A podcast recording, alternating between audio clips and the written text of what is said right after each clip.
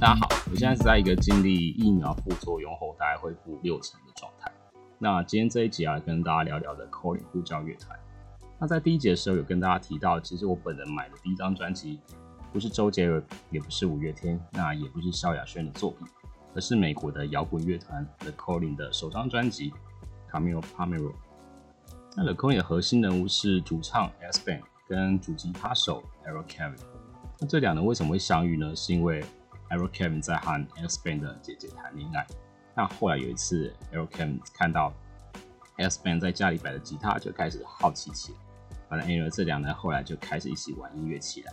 那最初成型的时候其实是叫 Generation Gap，因为他们那时候找到的团员年纪其实都跟他们差了二十几、三十几，那他们觉得这样组合是蛮有趣的。那后来又改名叫做 Next Door。至于为什么改叫 Next Door，是因为要向 S Band 的邻居 Ron Fair 一个音乐制作人致敬。那 The Coin 在两千零一年的七月正式发行了他们的首张专辑。Camilo Palmero，那专辑的名称其实是来自 S Band 跟 Eric Kevin 他们第一次相遇的洛杉矶的街道。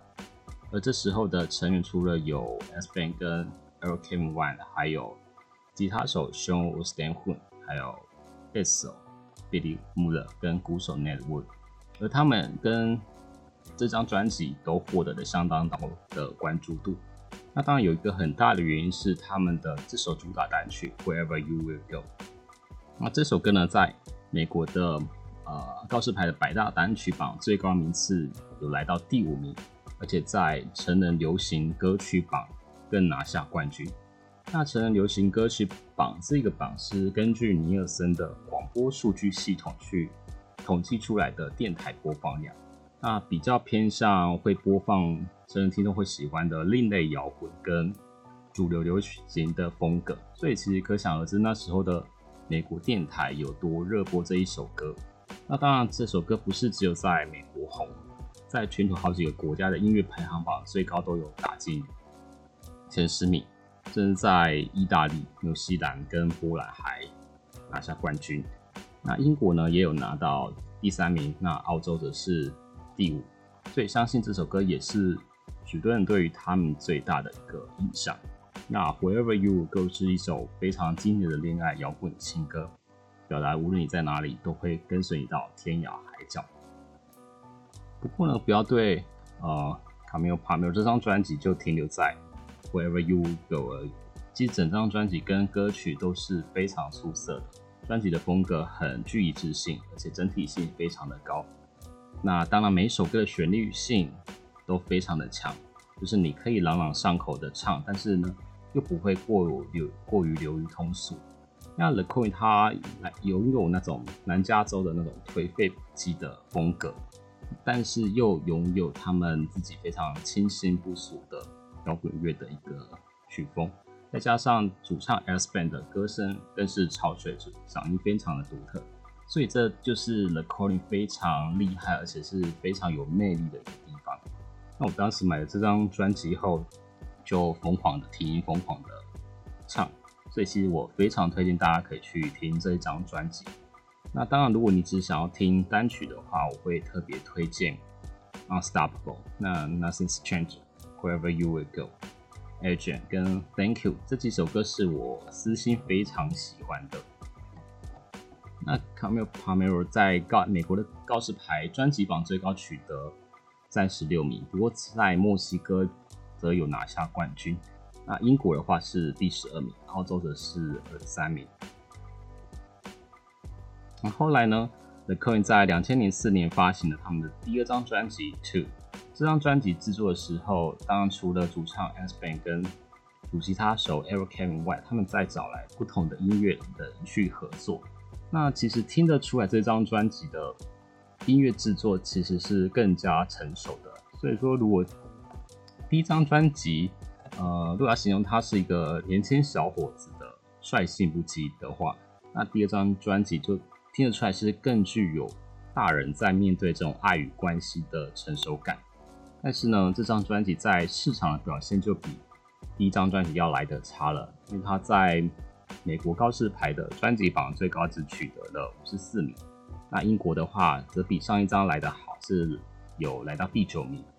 那全球销售量估计的话，第一张专辑的全球销售量大概是五百万张。那 Two 的话，则只有一百五十万张。